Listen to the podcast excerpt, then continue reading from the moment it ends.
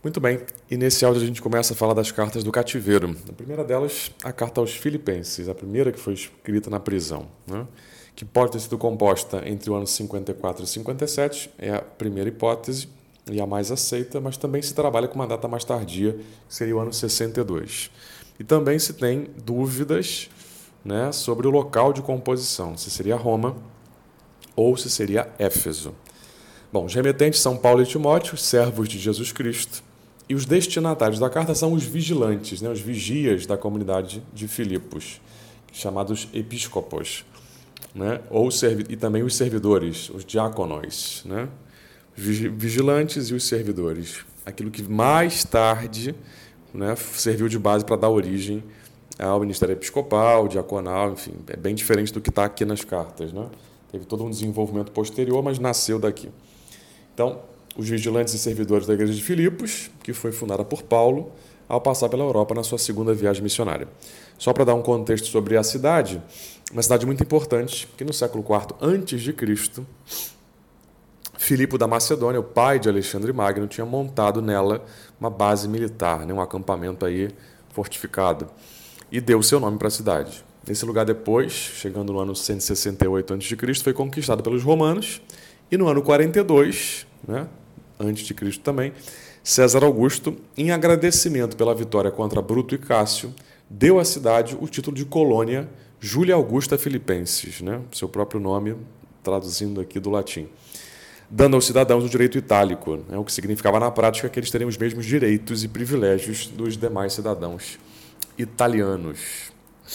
Bom, é, mais da metade da população dessa cidade era de origem pagã, né, de origem romana, e alguns poucos membros vinham do judaísmo. Se tinha uma pequena comunidade, uma colôniazinha judaica, na qual se edificou a comunidade dos filipenses, mas não tinham nem sinagoga, não tinham os requisitos para chegar a ter uma sinagoga.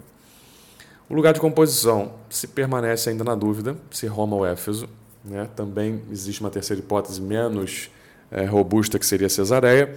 Mas por que, que se discute entre Roma e Éfeso? Né? Bom, a princípio se acreditou que poderia ser Roma, porque é, Paulo está na prisão, né, quase sendo condenado à morte. Isso se destaca ali em Filipenses 1, 19 a 23. E ao saberem disso, os filipenses, como de costume, eram muito solícitos a Paulo, enviam para ele alguns recursos materiais. Né? Imagino que alimentos, dinheiro, enfim, que fosse necessário através de Epafrodito ou Epáfras, que é a mesma coisa. E Paulo, dessa vez, e somente dessa vez, né, porque tinha uma relação muito boa com eles, acolhe com alegria e gratidão. Está no capítulo 4, 18 ao 19. Epafrodito, que estava com ele, também na prisão, fica logo doente. Paulo cuida dele e logo lhe devolve para a comunidade. Né? 2, 25 ao 30. Apesar do grande risco de ser condenado, Paulo está confiante que poderá livrar-se logo e ir estar de novo com os filipenses, né? Tendo antes enviado para eles Timóteo. Filipenses 2, 19 a 24. Bom, por que, se acredita que é de Roma? Porque Paulo menciona que está entre as cadeias, né, nas correntes, mas não menciona onde está acorrentado. E faz menção, primeiro se faz uma menção lá atrás no livro dos Atos 28, 30 ao 31. Paulo está preso. E pelos seus dizeres, né, ele fala do pretório, do pátio do palácio do governador no versículo 13 do capítulo 1. E também que ele envia saudações aos da casa de César, que seriam os funcionários que cuidavam do patrimônio do imperador. 4, 22. Né? Paulo, quando esteve preso em Roma, se dirigiu por duas vezes à Macedônia, né? então, tendo ido a Filipos. Embora muitos outros estudiosos vão dizer que ele, depois da fundação, nunca mais retornou, nunca mais conseguiu retornar à comunidade de Filipos. As diferenças estão no capítulo 1, 26 e 30, no capítulo 2, 12 e no capítulo 4, 5. E aí a tese de Éfeso. Bom, falar de é, funcionários da casa de César né, e falar de pretório seria totalmente aceitável, ele estando em Éfeso, porque em Éfeso existia ali a residência do procônsul romano da Ásia Menor. Né, era justamente a base, né, a cidade principal. Então, isso seria perfeitamente aceitável. E, além disso, se fala de uma proximidade, uma facilidade de comunicação entre Paulo e os filipenses nessa época, o que seria impossível se ele tivesse realmente baseado em Roma. Né? Bom, é a primeira carta do cativeiro. Fica muito evidente nessa carta a polêmica que ele ainda está mantendo contra judeus e judaizantes, né, os cães, como ele chama, além das menções que ele faz às coletas para as igrejas. Né? Epáfras ou Epafrodito é aquele que estava junto com ele, Timóteo, e quem levou a carta também para os filipenses. Bom, quem testemunha a autenticidade, quem diz que de fato essa carta é de Paulo, é São Policarpo, a partir do século II depois de Cristo. Como é que é mais ou menos a estrutura dessa carta? Ela tem muitas dificuldades no campo literário para se definir aí uma estrutura. Muitos autores discordam dessa estrutura que eu estou apresentando para vocês aqui, mas também tem um consenso de autores que acreditam nela. E eu fui por ela porque é a que os meus professores acreditam. Bom, você tem uma saudação no prólogo, que vai, que são os dois primeiros versículos do capítulo 1. Você tem uma ação de graças bem longa, versículo de 3 a 11 onde Paulo expressa a sua satisfação pelo progresso que a comunidade está fazendo no caminho do Evangelho, né? além de expressar, evidentemente, aqui o seu afeto por essa comunidade né, de Filipos. Toda a carta se desenvolve sobre esse eixo comunitário, eu e vós. Né? Ele fala dele, fala dos filipenses, fala dele, fala dos filipenses. A carta inteira é assim. A primeira parte é o do capítulo 1, versículo 12 ao 2 no 18. Ali Paulo fala da sua situação de prisioneiro, uma situação penosa de sofrimento, que, no entanto, está contribuindo muito para o crescimento do Evangelho. Porque fica evidente que ele leva né, as cadeias, eh, os sofrimentos todos por causa de Cristo por onde ele passa. Filipenses 1,13. A perspectiva de uma possível morte iminente não lhe assusta, porque agora Jesus será glorificado em seu corpo. Né? Se ele morrer, ele vai ser glorificado, seja pela vida, seja pela morte. Permanecendo na prisão, a glória de Deus se manifesta nele. Morrendo, vai ser glorificado também. Né? Filipenses 1, 20. Ao falar de si, a sua atenção agora vai começar a se dirigir automaticamente para os filipenses. Quer dizer, é um eu, eles, que é tão profundo, né? um eu, vós, que é como se fosse uma coisa só. Fazendo então para eles agora uma exortação bem calorosa e bem apaixonada, de modo que eles devem seguir o seu exemplo pessoal. 1, 12 ao 20 vivendo socialmente de acordo com o Evangelho, agradecidos porque lhes foi confiado o privilégio de crer em Cristo, mas também de padecer por causa dele. Capítulo 1, 29. Por isso, os filipenses devem servir aos demais até o dom total de si mesmos. Né? Entra aqui o hino cristológico, que exalta a divindade de Cristo, destacando a sua humildade e obediência, que nós encontramos na liturgia do 26º domingo do tempo comum, né? liturgia de ontem. Mais adiante, Paulo destaca que está é, aproveitando da companhia de Timóteo, que acaba servindo para ele como um filho, né, que trata ele como se fosse um pai, e também da ajuda de Epafrodito, né, Epáfras, também irmão, colaborador e companheiro nas fadigas. A partir do versículo do capítulo 3:1, a gente tem aqui uma mudança brusca de estilo, porque ele começa agora a exortar os filipenses a terem cuidado com os cães, né, os operários da circuncisão que são os judaizantes, né? capítulo 3, versículo 1 e 2. Bom, assume aqui então um tom parecido com o tom usado na 2 Coríntios, quando começa a fazer a sua defesa, dizendo que ele é hebreu, filho de hebreus, da tribo de Benjamim, etc. Né? Versículos 5 e 6 do capítulo 3. O encontro posterior com Cristo gerou nele uma inversão de valores total de modo que tudo aquilo que ele antes julgava ser vantagem agora considera prejuízo, perda, lixo. Né? Isso está no 2,7. O sentido comunitário de Paulo aqui com os filipenses, que fica muito evidente para a gente, vai desenhar toda a, digamos assim, a harmonização dos temas da carta. Né? Ele precedeu no caminho do evangelho aos filipenses. Né? E também ele acredita que vai chegar primeiro no céu fazendo transbordar nas suas palavras da carta todo esse carinho que ele sente essa comunidade. Né? E ele vai depois retomar de novo aqui o, as chamadas de atenção, as exortações para eles, num tom também muito vivo. Né? Portanto, irmãos meus queridos, minha alegria e minha coroa, ficai firmes no Senhor. Filipenses 4.1.